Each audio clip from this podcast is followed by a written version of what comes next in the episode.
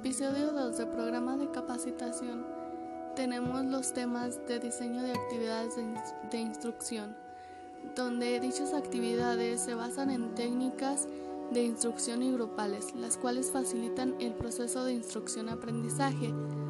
Las técnicas se eligen a partir de los objetivos de aprendizaje, características de grupo, dominio que el instructor tenga de la técnica seleccionar y disponibilidad física y material.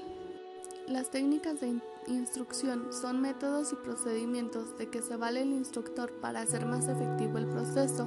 Son básicamente tres técnicas. La interrogativa se caracteriza por la utilización de preguntas y respuestas.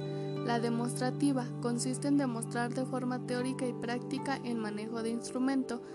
Y la expositiva se caracteriza por presentar la información de forma oral y en un mínimo de tiempo.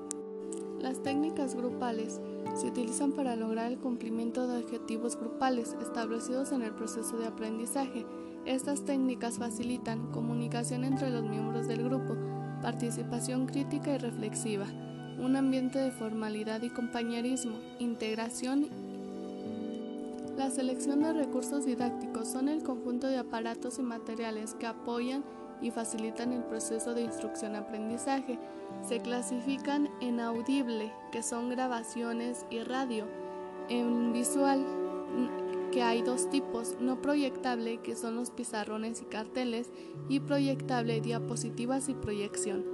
Y por último, los audiovisuales, que son películas en cine, videos y televisión. Determinación del proceso de evaluación. La evaluación es un proceso sistemático que indica hasta qué punto han sido logrados los objetivos planeados.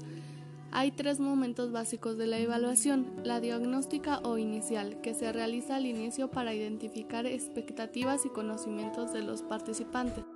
La formativa o intermedia, que se aplica en el desarrollo para comprobar que se cuenta con los conocimientos y por último, la sumaria o la final, que se realiza al final del evento para valorar el total de objetivos alcanzados.